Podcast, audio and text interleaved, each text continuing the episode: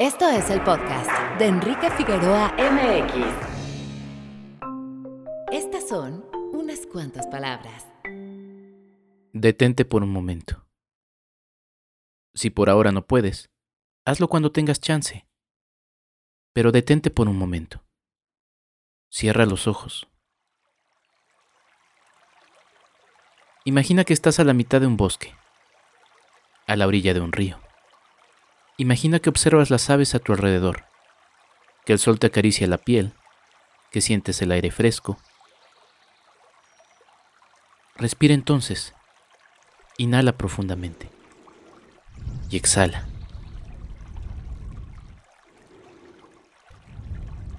Ahora piensa, con la mente más clara y tranquila, en aquello que te preocupa.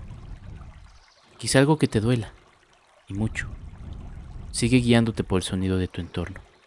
Sigue imaginando ese bello paisaje. ¿Ves? También hay alegrías a tu alrededor. El dulce sabor de un café matutino, la sonrisa de alguien en tu día, la propia luz solar, los árboles y los pájaros de tu entorno. Ahora abre los ojos. Ve tus manos. ¿Lo ves? Estás viva. Estás vivo. Esa. Esa es una gran alegría. Arroba en Twitter. Bienvenido. Este es nuestro invitado de la semana.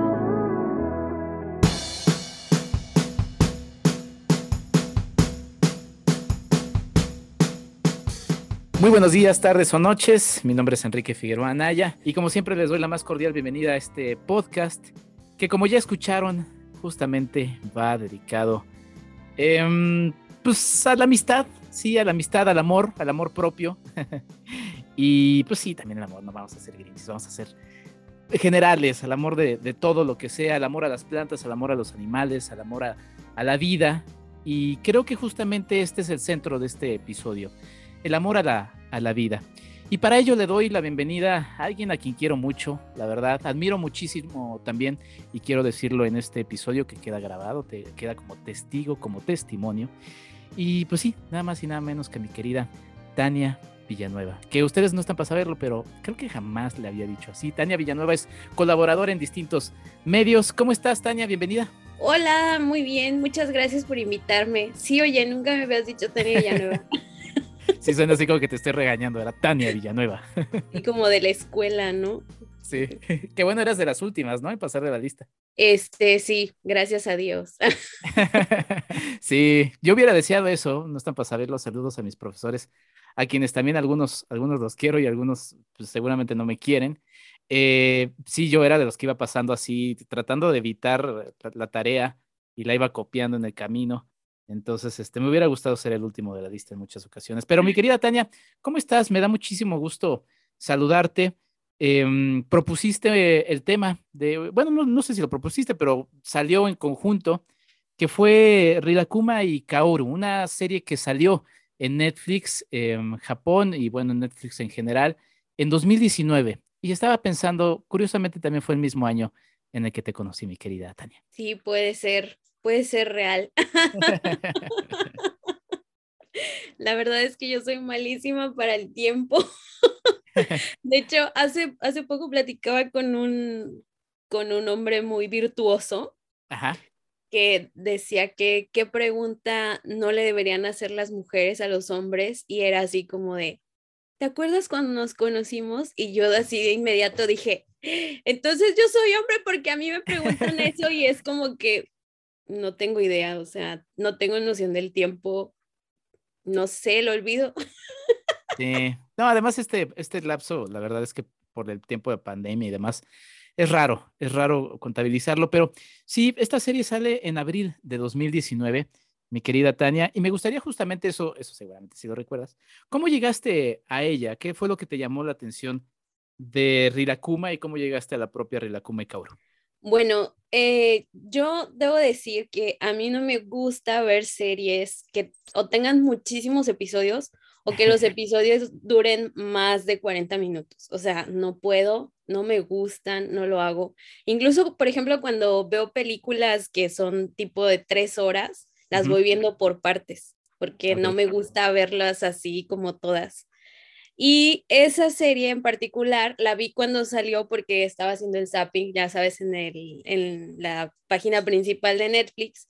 Y estaba ahí y vi que eran muy poquitos episodios y que los episodios duraban muy poquito tiempo. Entonces dije, bueno, y ese fue mi acercamiento inicial, porque como que cumplía todas las características que yo siempre busco en las series. O sea que tú no estabas buscando exactamente mm, la serie dedicada a Rilakuma, que es un personaje que Nace en 2003, eh, lo hace una ex empleada de una empresa japonesa que se llama Sanex. Ella era Akikondo, bueno, es porque todavía vive, pero es ex empleada de Sanex. Y, em, y, pero si eras fan de este universo, porque digo, para la gente que no lo sabe y, que dice, bueno, ¿de qué están hablando? Rilakuma es un osito em, kawaii. Ya ahorita explicaremos un poquito el asunto kawaii, pero pues es lo lindo, lo, pues sí, como lo cursi del Japón eh, piensen un poquito en Hello Kitty, ¿no? O sea, ese tipo de estética. Y, mm, y, yo ya había ubicado el osito, o sea, en algún objeto, en algunos globos, sobre todo recuerdo, sobre todo ahora que los globos están a, todo que dan. Em, o sea, ¿a ti te gustaba ese universo, querida Tania? Eh, yo no, yo no lo ubicaba, así como tú, como que lo había visto en calcetas, ya sabes, o en playeritas o ondas así, pero en realidad yo no sabía bien de qué, de qué iba la onda. Eh, y cuando la empecé a ver, eh, realmente me gustó muchísimo, porque era, fue algo que no, realmente no me esperaba. Ya después me di cuenta que era una cosa como súper famosa y que al parecer yo había vivido abajo de una piedra mucho tiempo. Este, pero sí fue muy sorprendente porque me gustó muchísimo desde el primer momento en que le di play. Sí. yo me acuerdo que tú me la presentaste y al principio pues también, ajá, como que dije, bueno, ¿qué es esto, no? ¿Por qué me está presentando esto? Vámonos a otra cosa. Pero... ¿Por qué me invitaba a ver ñoñerías? Exacto, exacto. Este, sí, exacto. En fin, el, el, el, caso es que Rilakuma, para la gente que no sabe, es un osito. Eh, de hecho, su nombre nace de, Rirakusu, que es relax, y Kuma, que es oso. Entonces, por no llamarle oso huevón, le vamos a decir Rilakuma, un osito relax, porque sí es un oso que se la pasa súper relax, mi querida Tania. Sí, sí es. Me representa en diferentes momentos y aspectos de la vida. sí, es un osito que, que está ahí tranquilo. Eh, ya iremos, de hecho, viendo un poquito hasta la filosofía del propio osito, o sea, así nos podemos clavar en lo mismo. Y Kaoru es una chica. Cuéntame un poquito de Kaoru, eh, porque finalmente ella es como la parte central de la, de la serie. Ah, claro. De hecho, yo creo que cuando la vi la primera vez, yo me identificaba más con, con Rirakuma, pero ahorita ya en este punto de la vida creo que yo soy ella.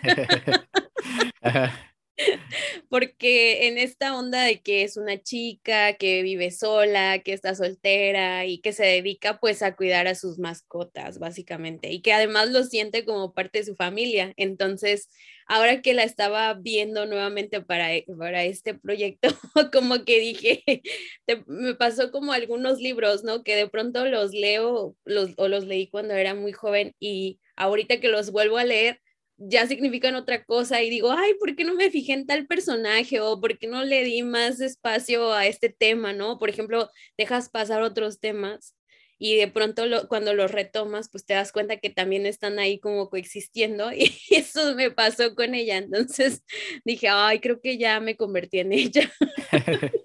que, fíjate, y es, es interesante, y ahora que lo menciones, el término kawaii significa, eh, sí, bonito o tierno, ¿no? Es un término que eh, en principio se usa para eh, describir lo que era la ternura de un bebé, de un animal, algo que pues, se dice es auténticamente kawaii, pero ya por ahí de la década de los 60 el término se empieza a, popularizar y ya en, los 80 se empieza a popularizar entre los adultos.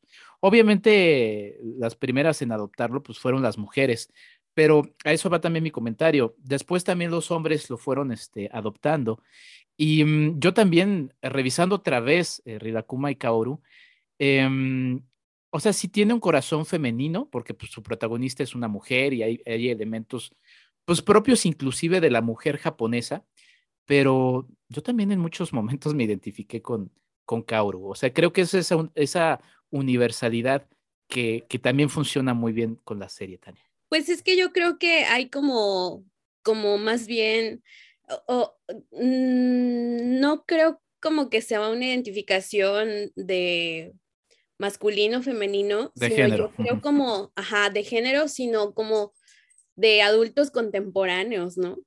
Como que ya llegamos a ese punto, me pasa con otras series, por ejemplo, Friends antes me gustaba cuando estaba chavita porque me parecía divertida, amena, no sé.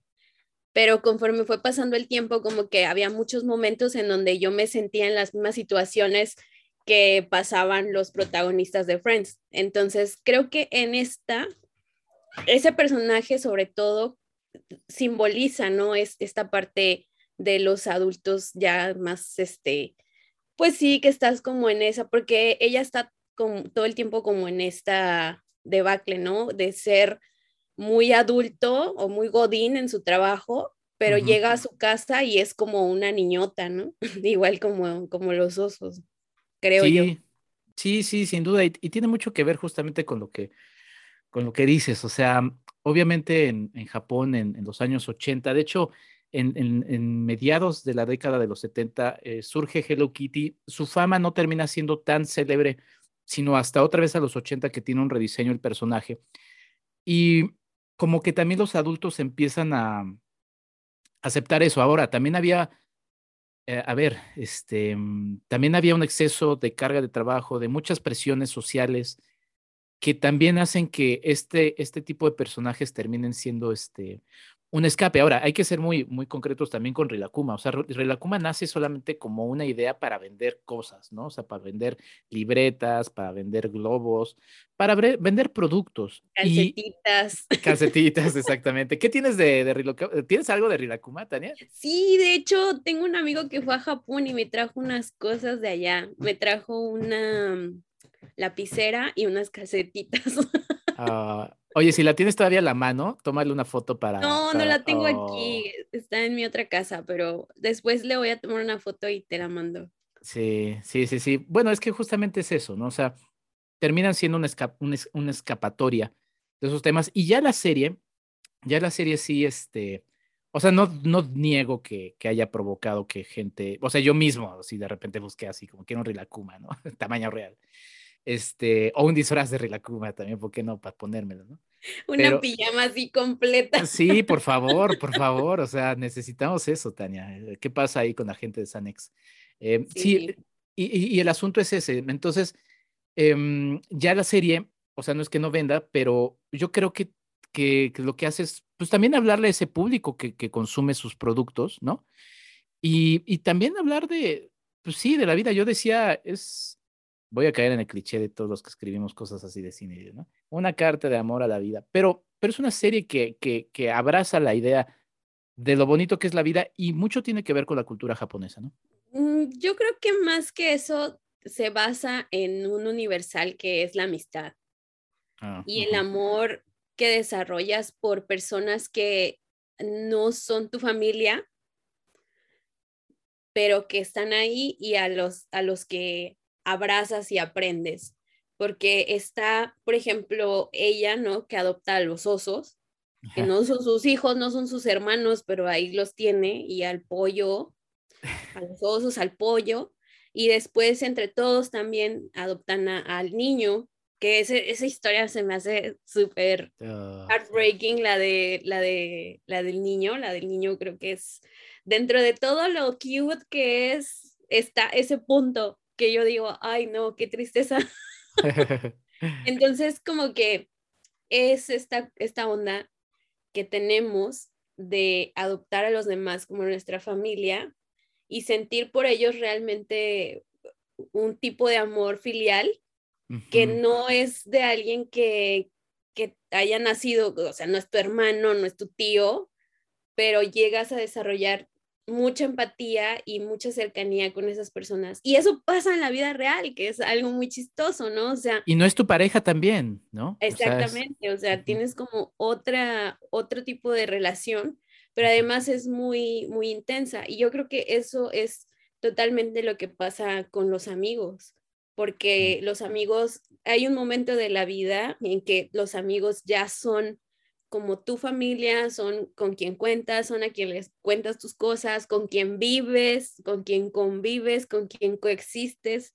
Y eso está, está padre. Y creo que eh, como esta analogía, ¿no? De los osos, eh, que los adopta, porque ella así lo, lo, incluso creo lo dice así textualmente en algún episodio, así como que sí, pero es que ellos son mi familia. Entonces, esa parte está, creo que, creo que es muy, muy interesante y que no es totalmente privativa de la cultura japonesa, porque creo que todos en algún momento lo hemos experimentado. Sí, sí, mencionaba el asunto de la cultura japonesa porque sí hay elementos propios, ¿no? Ya los iremos, este... Ah, sí, muchos, muchos, sí, es una oda a la tradición japonesa, pero encabronada. Y eso está también bien padre porque ella está reflejando toda su cultura y todo lo que es y el ambiente en el que está y tú lo puedes ver, es, es muy notable. Tienen ciertas celebraciones, ciertas tradiciones, hacen ciertas cosas que son súper japos. Sí, exactamente. Em, pues bueno, ya mencionamos un poquito la premisa. Es una chica, em, estará a finales de los 20, de sus 20, inicios de los 30 aproximadamente. Em, y eh, tiene este, este grupo de amigos, ¿no? Unos, y es Godín. Es, Godín, e, ella se llama, sí, es Godín, eso hay que, hay que, decirlo. Ella es Kaoru. Luego está Rilakuma, que es el oso eh, mayor, ¿no? El, el, relax, e, el, más flojo de los. De, y el más gordo. Y el más gordo de los personajes. Luego está Korilakuma, que es una osita blanca, ah, muy bonita, también muy tierna, con un botoncito rojo en el cuello. Y está Kiroitori, que es probablemente mi personaje favorito, porque es un neurótico. es un pollo con neurosis. Sí, exacto, sí, ese pollo pobrecito, le va a dar un ataque cardíaco al pobre. Que, que maneje su, que haga origami, mira, eso para que ahora que es japonés, que haga origami. O tai chi. O tai chi, sí, no, pobrecito pollo, le va a dar un ataque ahí. Luego Kaoru, que bueno, le dijimos la mujer, Está Tokio, que es un niño, Hayate, que es un repartidor, y bueno, otros personajes que íbamos platicando. ¿Cómo, cómo quieres entrar a la serie? ¿Qué quieres platicarme? ¿Tu episodio favorito? ¿Algún episodio por orden? No sé, ¿qué, ¿cómo quieres agarrarle a, la serie? Ay, no sé, a ver, tú dime. pues, pues bueno, hablabas de, este personaje de... Bueno, si quieres hablemos del primer episodio, ya que me pusiste ahí a ordenar. En el primer episodio que se llama Flor de Cerezo, estamos viendo justamente, mm, pues sí, el origen de muchos de los elementos que vamos a ver en la serie. Está Kaoru, que se va a reunir con unas amigas. Eh, está en esta celebración de, los cerezos, que además los cerezos son como nuestras, este, ay, ¿cómo se llaman nuestras, nuestros Las árboles? Jacarandas. Nuestras jacarandas, exactamente, ¿no? Entonces son como nuestras jacarandas. Y, este, y, pues son muy representativas porque son del inicio de la primavera, ¿no? Y todo el simbolismo que tiene justamente la primavera, así como el principio del año. Ya saben que siempre que empieza algo, el primer mes de mes, el primer día de la semana, siempre, pero está bien, finalmente nos, nos contamos propias historias para darnos ánimos de que, de que siempre hay una nueva oportunidad. De que siempre se puede mejorar. Exacto, sí, sí, no, y está bien, es muy humano, ¿no? Pero bueno, entonces se encuentra con que la imposibilidad de que sus amigas o se ya se están casando o tienen hijos o, o lo que sea y se queda solita y no se da cuenta de que sus amigos están haciendo panqueques.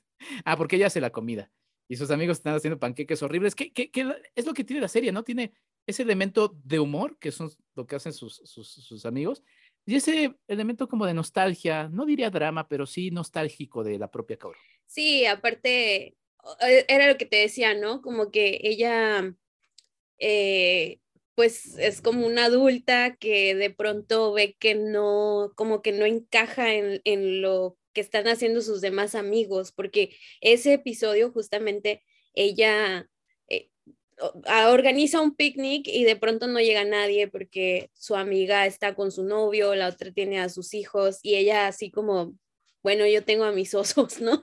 Sí, sí, exacto. es como la señora de los gatos, así bueno, yo tengo esto. es la señora de los osos. Que además también en, esa, mm, en esa cosa que de repente nos pasa, ¿no? Y también por eso digo que, que, es una, ah, pues sí, un, un, breve eh, mm, vistazo a, a la vida. Y eso también, perdón, voy a regresar a lo japonés, ¿no? Heidi, que es una serie que, que destrozó nuestras infancias durante mucho tiempo, Sí, básicamente. sí, no.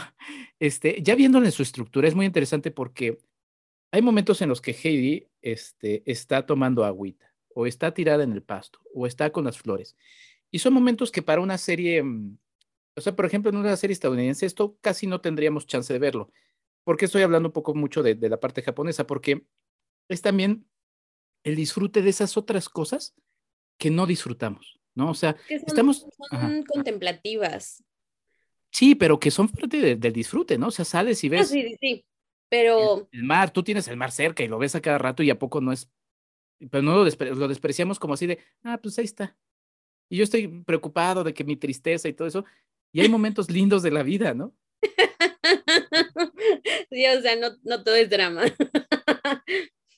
Y es, es, un poco lo que le pasa a Kaoru, o sea, está tirada al drama y, y, no se da cuenta de la belleza que hay alrededor entre sus amigos los osos y el pollo neurótico, que le va a dar un ataque cardíaco. y hay algo bueno. Exacto. Y los cerezos y lo que está sucediendo a su alrededor. Sí, pero, o sea, yo creo que eh, Heidi, por ejemplo, incluso, no sé, Candy Candy, mm, sí, son muy contemplativos.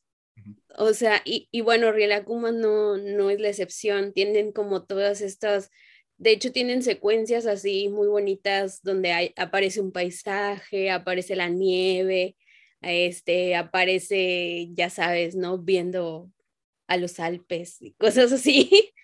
sí. Y me, o sea, me gusta que sean así de contemplativas porque siento que en algún punto son muy preciosistas y, ese tipo de cosas me gustan. Un, algo que me gusta mucho de, de Rilakuma es que lo he visto en animación normal y, este, y no me gusta tanto como cuando la vi eh, esta, esta serie en Netflix, porque ves que esta está en stop motion y bla, bla. Entonces, creo que los detalles, hasta el, el traje que usa Rilakuma, le puedes ver exactamente los pelillos así de cómo le está saliendo la lana de por aquí y eso, y eso me gusta muchísimo. Sí, no lo dijimos, es un detalle importantísimo, es una serie de stop motion, eh, desde el inicio se aprecian todos esos detalles que dice Tania, y el arte está muy bonito, la verdad es que el arte de todo, o sea, de los cerezos, de los ambientes, es un arte muy lindo, Tania. Sí, sí, y fíjate que eso fue lo que a mí me llamó mucho la atención, o sea, la razón por la que me quedé viendo esa serie, más allá de que cumplía como todos estos parámetros así de gente loca, no de que no dure tanto, que sean poquitos episodios y bla, bla, fue esa, que me gustó muchísimo el tipo de animación que tiene, porque ves los edificios, este, ves que la ropita, que la, cuando cocina, cuando están cocinando,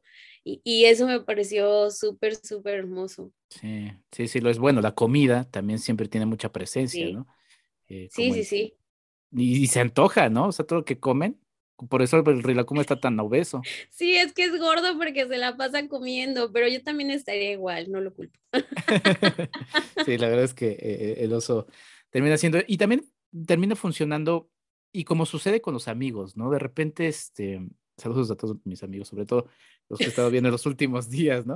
Que de repente uno los tiene abandonados, ¿no? Y de repente como que pasa y, y pasa algo y de repente dices, chin, ahí están.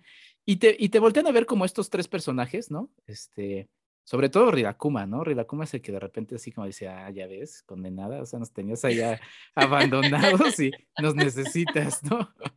Pero, pero es, en esa, es en esa comprensión de no de reclamo, sino de, aquí estamos, ¿no? Sí, te estamos apoyando aquí, hermana. Sigue haciendo tus cosas. Sigue haciendo tus relajos y nos olvidas ahí. sí.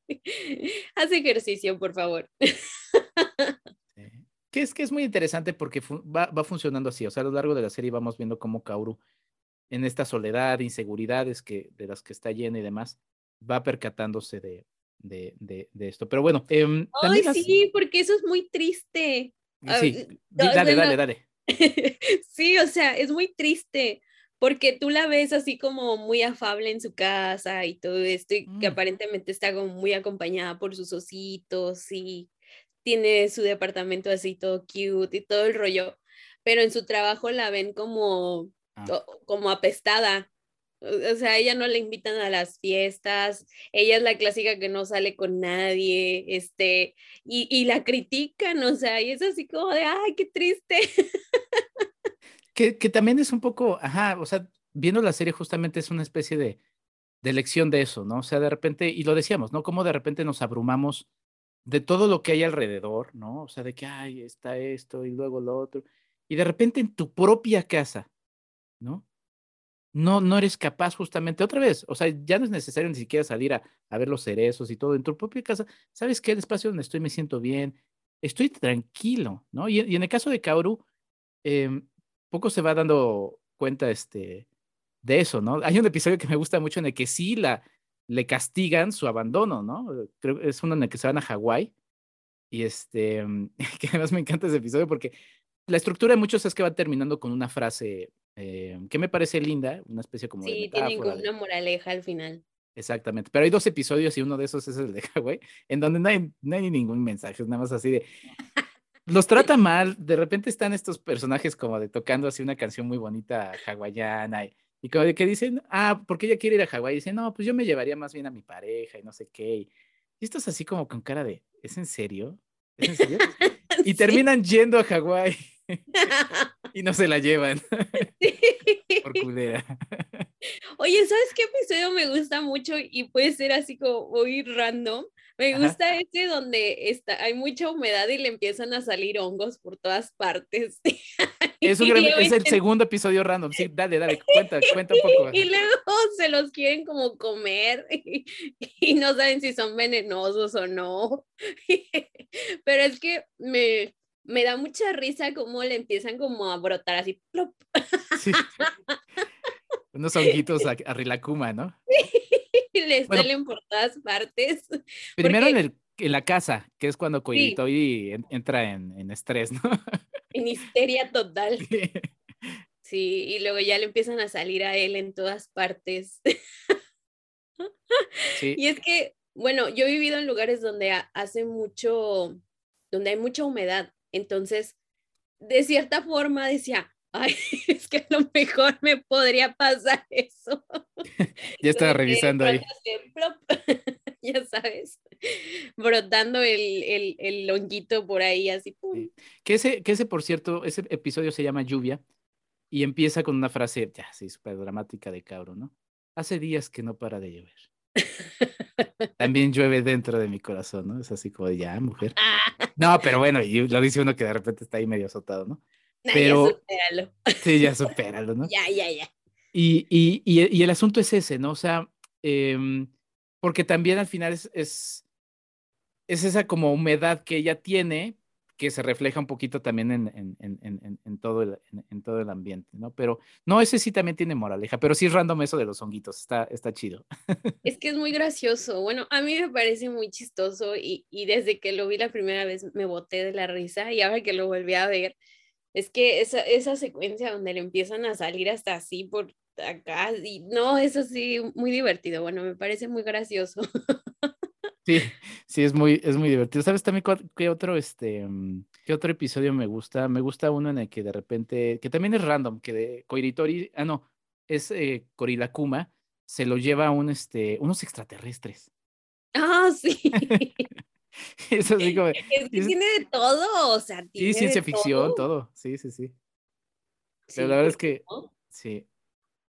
Pero bueno, vamos a escuchar un poquito de música de, justamente vamos a escuchar el tema de, de Hawái. em, y regresamos a este episodio, vamos con un bonito anuncio, ya saben, si les gusta este podcast, eh, pues pueden contribuir siendo patrons. em, como ya he dicho en otros episodios, si no lo hacen, no importa, seguiremos haciéndolo porque nos gusta hacerlo, pero estaría chido que se caigan con algo, ¿no? Algo. ¿O no, Tania? A mí, me gusta el cotorreo nada más. Sí, una vez me gusta el cotorreo. Pero bueno, ya regresamos a esto. Estamos con Tania Villanueva platicando de Rilakuma y Caro. Ya regresamos.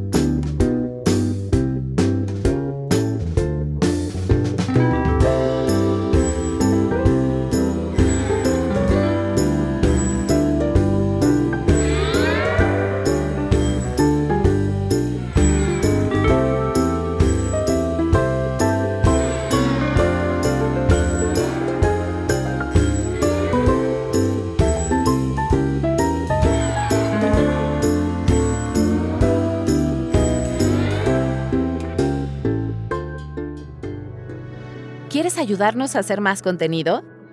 Tu apoyo es fundamental.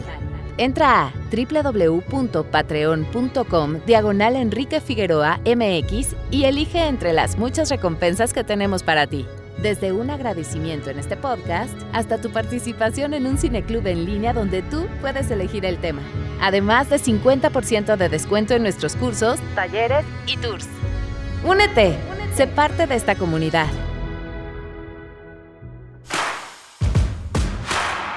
www.enriquefigueroa.mx Y regresamos a este episodio en el que estamos platicando de Ridakuma y Kaoru. Es una serie que ustedes pueden disfrutar en Netflix. Son 13 episodios de aproximadamente 12, 13 minutos. Se los echan rapidísimo. Y la verdad es que la recomendación es esta y, que se los pasen sobre todo en estas fechas, ¿no? Ahora que la mercadotecnia está todo lo que da, saturándonos de, de mm, ¿de qué será? Como una presión social de, de, lo que debe ser algo como, como el amor, como la amistad. ¿Qué será, Tania? Algo, algo, a lo que justamente esta serie pues contrarresta, diciéndole, pues no, no es así, ¿no? Sí, yo creo que siempre ha habido como una forma específica de concebir las relaciones personales y no creo que deba ser así. Entonces por eso también me gusta esta serie, porque es como como otra forma de, querer a alguien. Recientemente leía un libro de... Ah, pues, pues habíamos comentado un poco al respecto, pero es un libro de la más reciente premio Nobel, en donde ella cuenta como la historia de cómo se enamoró de un hombre que no, no era su pareja, pero a ella le gustaba mucho y lo amaba mucho, y este hombre estaba casado y todo el rollo, y entonces ella como que eh, sentía, o sea, ella sentía que tenía mucho compromiso con, con él. Y al final como, como que se dio cuenta que el sujeto en cuestión no, no le daba bola más que para verla y, y, este, y darse arrumacos. Entonces ella dice, pues no, no me interesó ya al final, ¿no? Pero de esa experiencia aprendí que soy capaz de amar muy intensamente a alguien.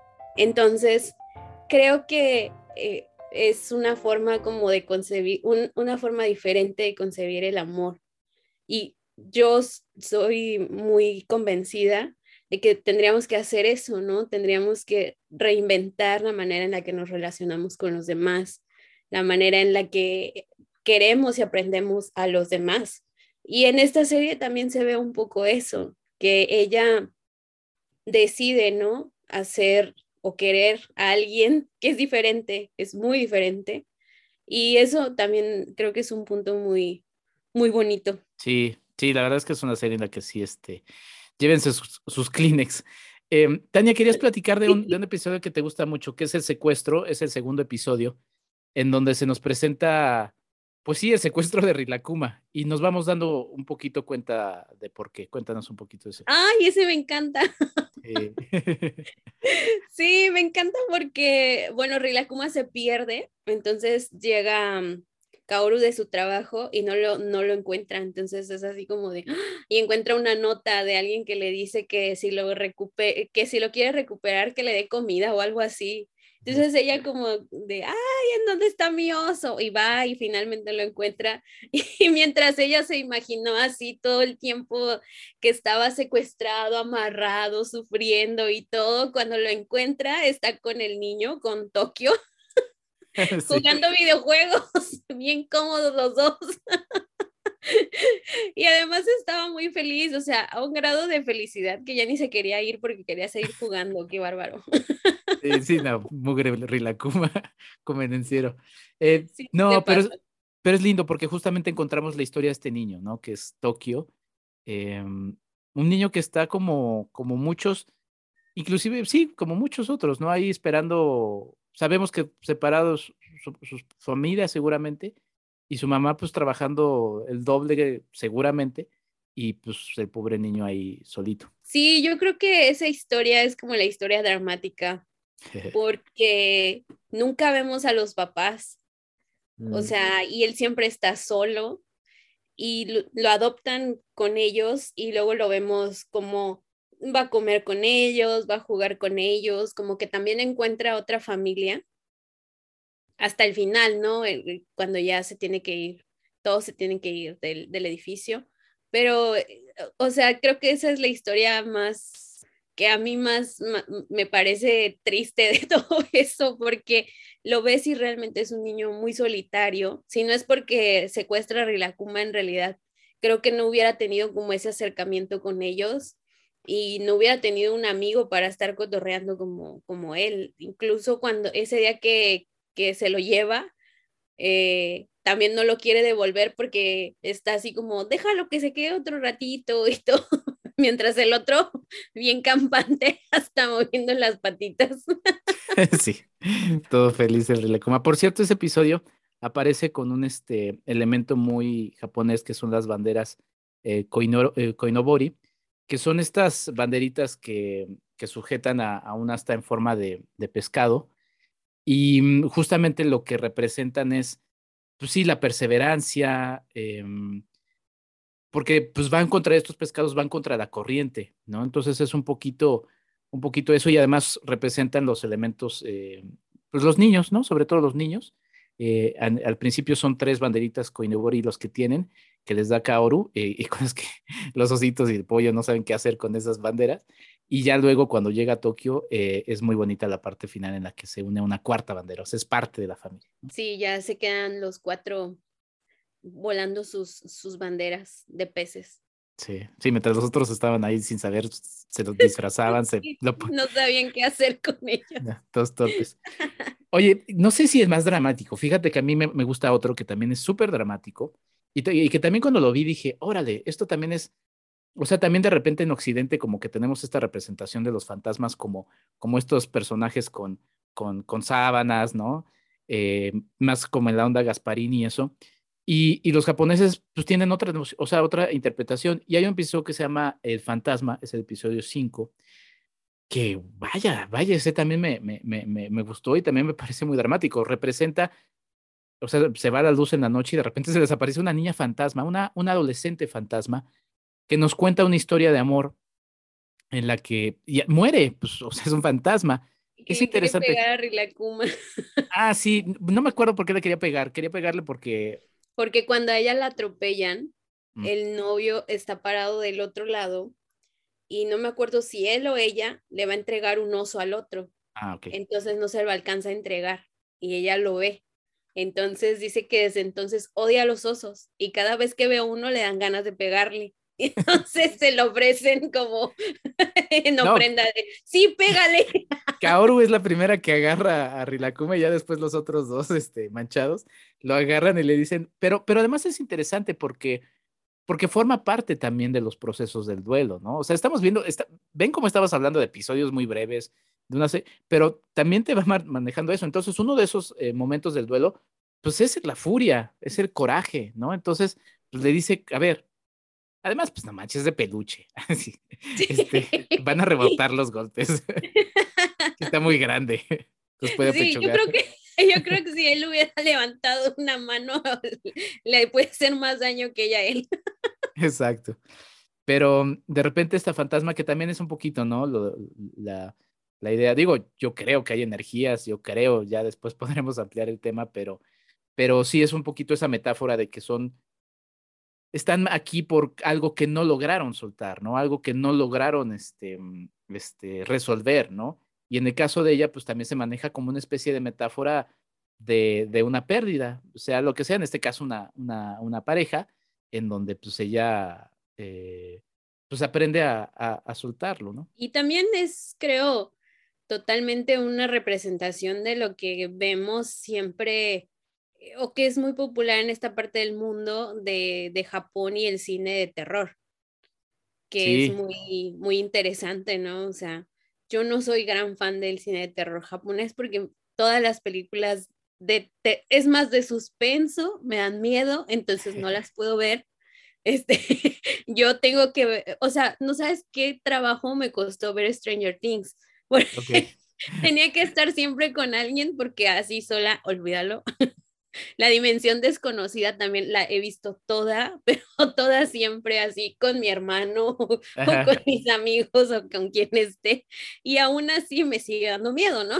Entonces, cuando vi este, este episodio, me pareció muy padre porque no se queda solo en la historia de terror de la niña que, que se les aparece y que los asusta, porque en de cierta forma ellos no están, si tú los ves, no están, o, sea, sí como que el sobresalto inicial, pero ellos no están, este, no están asustados, no están genuinamente asustados y entonces son muy empáticos con ella.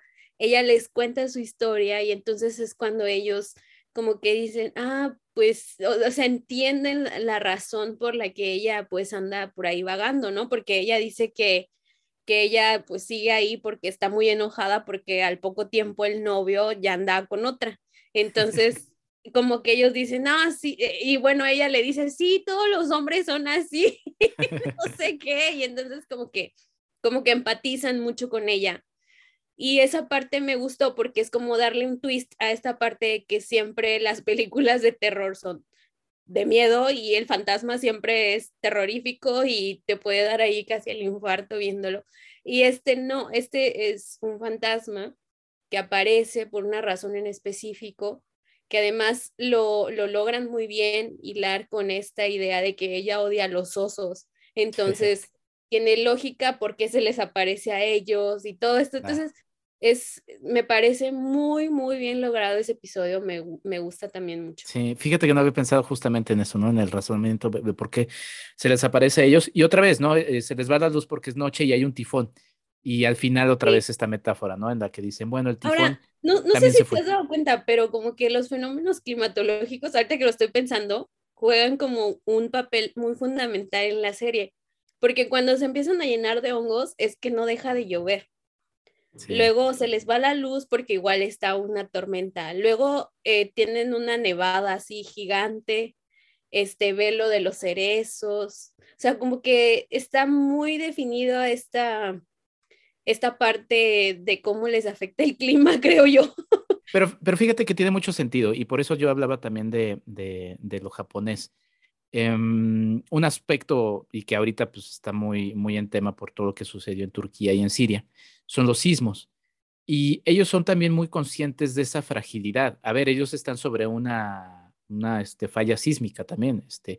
Entonces, por eso son, o sea, yo creo que también tiene que ver mucho con Japón. Es una isla, entonces sus recursos son, son limitados. Entonces son como muy conscientes de eso. Y, ya sé que lo he repetido mil veces en este podcast, pero a mí siempre me gusta una, una escena de, de, del, net, del Godzilla de Netflix animado, en donde a un personaje le dicen, este, oye, pero no le tienes miedo a Godzilla, y dice, pues sí, así como le tengo miedo a los rayos, así como le tengo miedo a la lluvia, así como le tengo miedo, o sea, es, parte mucho de su cultura, ¿no? Y pues también digo, en otros temas, pues también les aventaron dos bombas atómicas, saludos a los gringos, y, y o sea, han sufrido muchas cosas, ¿no? Entonces, yo creo que tiene, y todo eso tiene que ver con su filosofía de vida, ¿no? De, de, de sigamos adelante, o sea, los ha hecho muy fuertes, todas esas y es también una filosofía de vida para aprender. Todas las cosas duras que les han pasado les han servido para hacer una cultura mucho, mucho, mucho, muy sabia. Y aparte me gusta que con eso se marca también el paso del tiempo, porque tú puedes ver la temporalidad, ¿no? Cuando empieza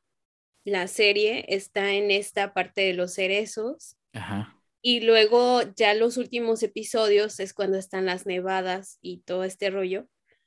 Eh, y, o sea, como que puedes ver el desarrollo de la serie eh, temporalmente, aunque creo que eh, en el tiempo ficcional son como pocos días, pero si lo ves de manera, o sea, fuera de, del asunto ficcional, sí hay como una representación de, de, el paso del tiempo, por lo menos en un año. Sí. Fíjate que no había reflexionado también. Eso es, es padre por eso platicar los, las, las, series y las películas con, con, personas, porque tiene mucho sentido, porque justamente la serie eh, termina con una mudanza. Ellos se tienen que, que mudar, eh, tienen que dejar el edificio, todo este espacio que, que a ellos les significa tanto lo bueno como lo malo que vivieron, ¿no? Em, y termina otra vez con esta frase en la que Kaoru dice, eh, vuelve, es primavera de nuevo, Rilakuma. O sea, y, es eso, o sea, como dices, o sea, temáticamente o narrativamente, la historia puede ser una cuestión de días, a lo largo de un mes inclusive podría ser, ¿no? Pero tiene un porqué el hacerlo por estas eh, etapas, porque finalmente la idea es, y volverá a pasar, o sea, volverán a pasar cosas felices y volverán a, pasar cosas tristes, pero siempre vuelve la primavera. Sí, esta, esta representación de que todo es cíclico, hasta ella, ¿no? Que, que, tiene como esos, de pronto esas, eh, como sus flashbacks de yo pude haber hecho esto o bla, bla, pero está en otro rollo. Y eso está bien padre. ¿Sabes qué otra, otra parte me, parece bien, bien chida y bien inspiradora? Cuando tienen que sacar todas las cosas porque ya se van a mudar. Mm. Y entonces es como que se tienen que desprender de las cosas y empiezan como a tener así el, el, el, stroke, ¿no? De, ah, yo no quiero dejar esto, yo no quiero dejar lo otro, y, y entonces establecen, ¿no? Así, ya tienes muchos trajes, no te puedes llevar todos, o sea, elige. Eh, al, al, pollo lo hacen elegir sus juguetes también, o sea, como que esa parte también está, está bien padre porque ellos tienen que dejar, y, y, y la analogía esa de, de dejar las cosas, de soltar las cosas, para iniciar un nuevo ciclo también está bien chida. Claro, sí, y que es una lección también, como bien dice Tania, de, de, vida, ¿no? O sea, de repente, cuántas cosas acumulamos, ¿no? Eh, ropa que de repente, pues uno dice, bueno, es que me va a quedar en algún momento, no, ya suéltalo, ¿no?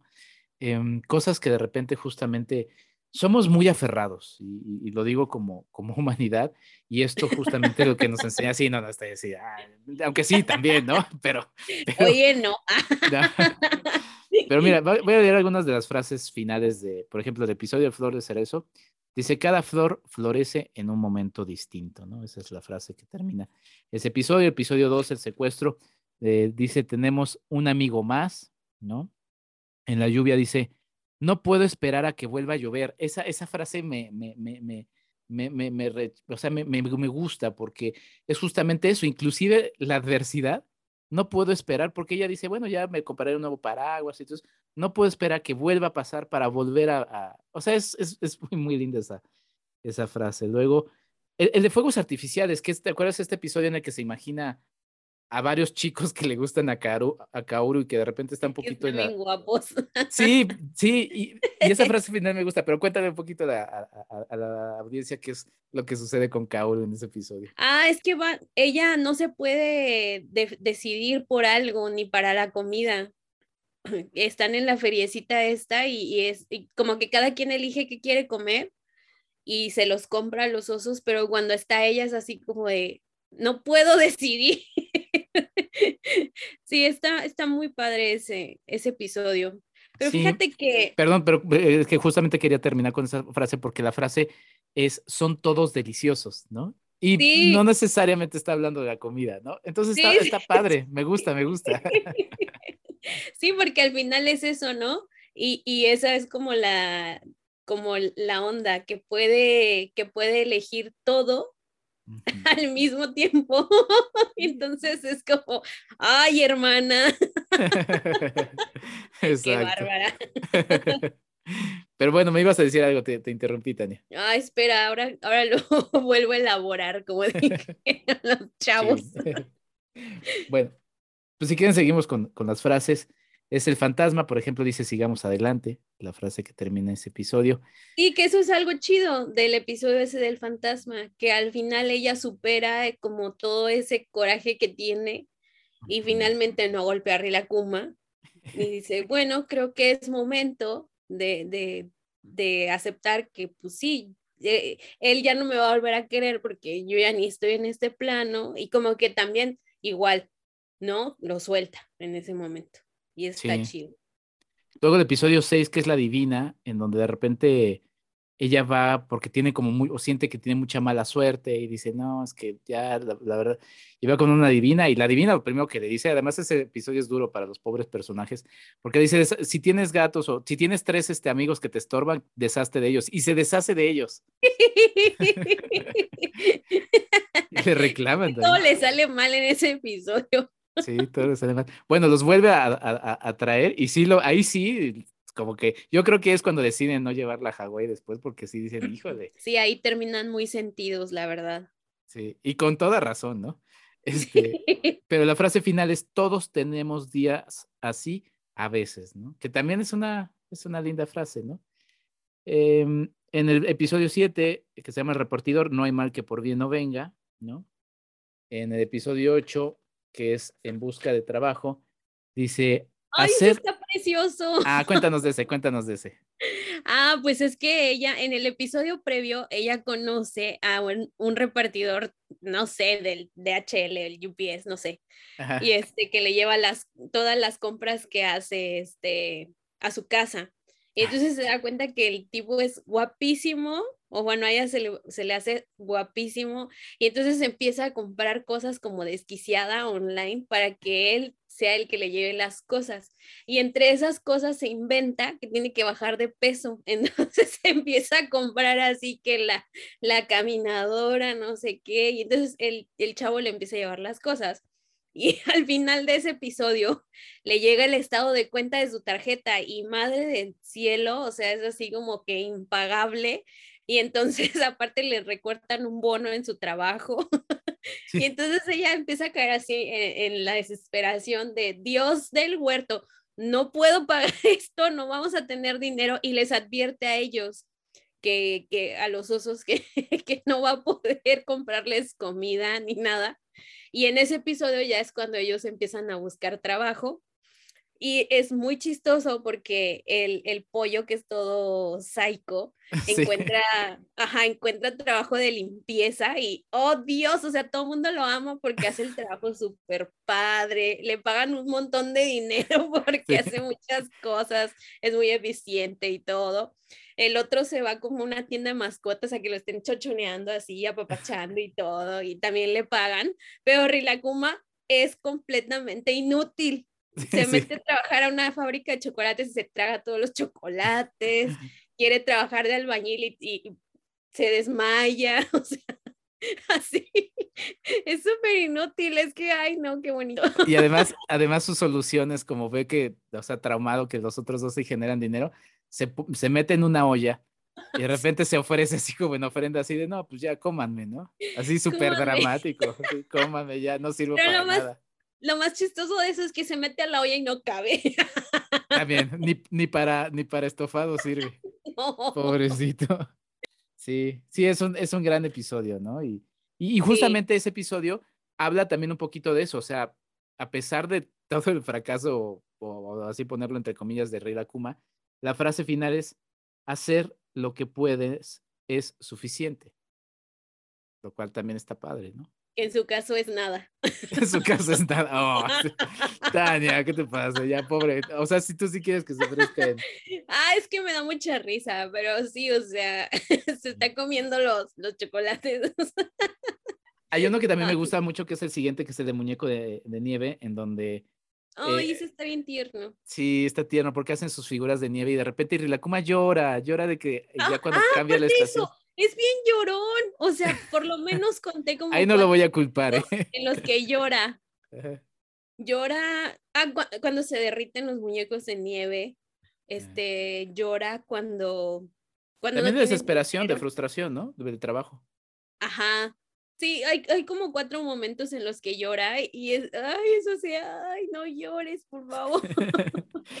ya ves, porque, porque uno de llorón se va a unir a él, ya ves, tú criticando. Sí, eh, capaz que ahí empezamos todos a llorar con él. Sí, que además es, es muy interesante porque también Tokio también tiene miedo de, de que se vayan, de que se separen. Y, el, y, el, y, la frase final es las cosas cambian. Sí. ah, y ahí es donde hace la fiesta, ¿no? Hace una fiesta con los, o sea, esa parte está, está muy, muy padre porque él como que está soñando, eh, bueno, en un inicio parece como que él está en el mundo onírico y entonces ve a los osos, a los muñecos de nieve que empiezan a bailar y todo esto y hacen una mega party y él así el más bailador y todo el rollo. Y este, y se despierta y él dice, pues lo soñé, ¿no? Entonces sale corriendo de su casa para ver al parque donde estaban sus amigos, los muñecos, y este, y ve que están derretidos, y entonces empieza a llorar porque así como de, ay, mis cuates, ¿no? Mis carnales, y es muy conmovedor. Y luego ya se ve como eh, él le había puesto un, gorro a uno de ellos y se ve el gorro así en la puerta de su casa. Y yo, ¡ay, qué bonito! es cierto, es cierto que va un poquito también con el de, con el del ovni que no desarrollamos, pero también en todo su viaje de, de, de, de Korilakuma, eh, de repente encuentra, o sea, te enteras que hay un botoncito que sí le dieron los extraterrestres, ¿no?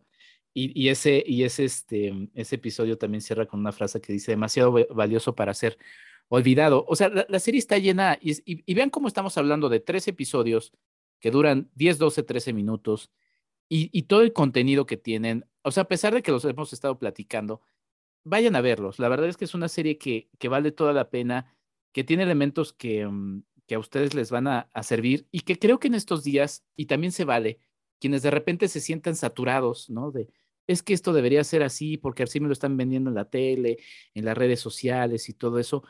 Permítanse, y hay una palabra, no conozco el término japonés, hay un término en, en japonés que es similar al apapacho, pero a mí me gusta mucho la palabra apapacho, porque, porque significa eso, ¿no? O sea, como, como, o sea, lo dice mismo la, propia palabra, ¿no? Abrazarse. Yo uso chochoneo o loch. Exacto, bueno, ahí está ya más términos de parte de, de Tania. Este, algo más con lo que quiera cerrar, mi querida Tania, para, para cerrar este episodio, que te agradezco mucho por, por tu presencia. Ay, pues eh, el final sí tienen que verlo mm. este, con Kleenex al lado. Eh, yo soy muy llorona, siempre lloro en las películas, lloro con los libros, lloro, con, sí, o sea, lloro con videos de perritos. en, mi, en, mi, vida no está, no está subestimado el llanto, pero sí es muy frecuente. Entonces, el final realmente la primera vez que lo vi, lloré como perra. La, esta reciente vez que la volví a ver, volví a llorar como perra. Y la verdad es que sí me llega mucho al corazón y, me parece, pues eso, ¿no? Una muestra de que finalmente sí, todo cambia y a veces uno tiene que, que, que dejar ir todas esas cosas para que vuelva a empezar todo el rollo pero sí es muy triste ver cómo se despiden de, de, la, de, su, de su amigo, este, incluso de los muebles, ves que hay unos muebles ahí afuera, entonces es muy significativo también que, que dejen los muebles, eh, se despiden del edificio, y son cosas que a lo mejor de pronto uno da por sentado en muchas ocasiones, pero que sí son importantes. Sí, y, fíjense que es interesante también esto que, que mencionaba Tania de la temporalidad de los episodios, porque uno pensando dice, ay, ¿y por qué no sacaron una segunda temporada? Yo creo que es suficiente, porque justamente cumple con todo lo que tiene que cumplir, ¿no? O sea, uno puede volverla a regresar y, termina siendo, y, y, también sucede así, de repente si uno se siente así, puede volver a la serie y volverla a revisar y, y, tener el mismo sentido. Yo creo que está bien así, y luego le sucede a las series, ¿no? Ya terminan sobredesarrollando todo y entonces ya Kaoru ya se casó y... que, o sea, ves, es, la razón por la que no me gusta ver series así infinitas. me pasó hace poco en, por mi casa en la Ciudad de México, eh, grabaron una serie, filmaron una serie, eh, una de, de, Vicente Fernández. Entonces, como todo el tiempo estuvo ocupada la calle por todo el mobiliario y todo eso, fue así como de, ay, pues cuando salga la voy a ver. Ajá. Y Dios mío, cuando la fui a revisar, ya que salió, que estaba, no me acuerdo si en Amazon Prime o una cosa así. Ajá. Dios, eran como 50 episodios y cada episodio duraba como una hora, una hora y media. Y yo, claro que no lo voy a ver. Claro. Porque eran demasiados episodios demasiado tiempo cada uno y es algo que en lo personal no me gusta. Entonces jamás voy a ver la calle de mi casa ahí porque no, no. Y esta me encanta por eso, es súper chiquita, este, tiene un principio y tiene un fin. Si te fijas, todo está cerrado. O sea, como tú dices, si quisieran poner una segunda temporada, la verdad es que sería como muy a fuerza Digo, que, que se puede, se puede, ¿no?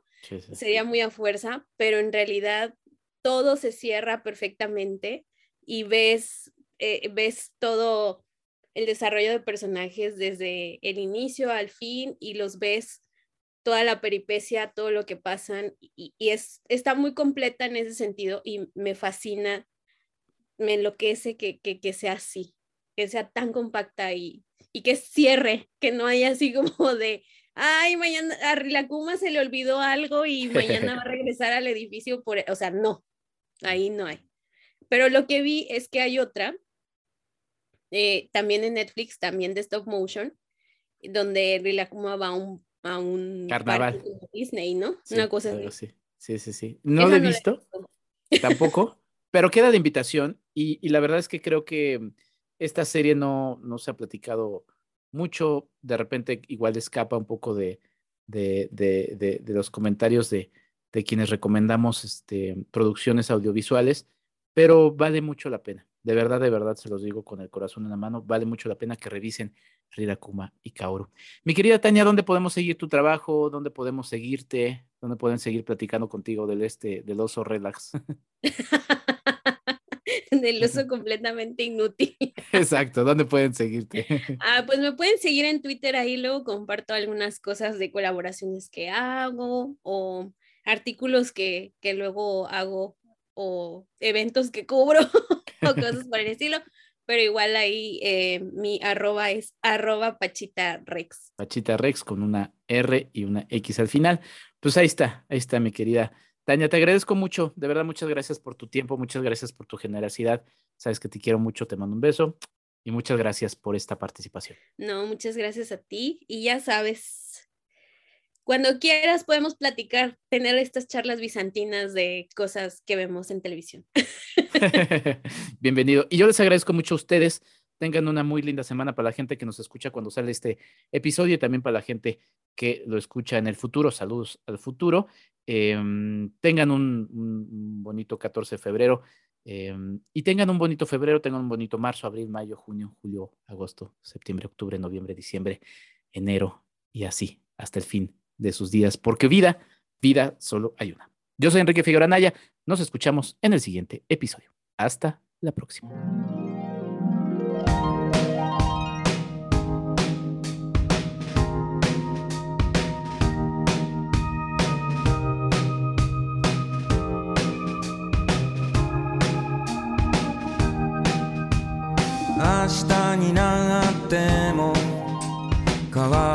ない景色をどうしようもないくだらない気持ちも Esto fue el podcast de Enrique Figueroa MX.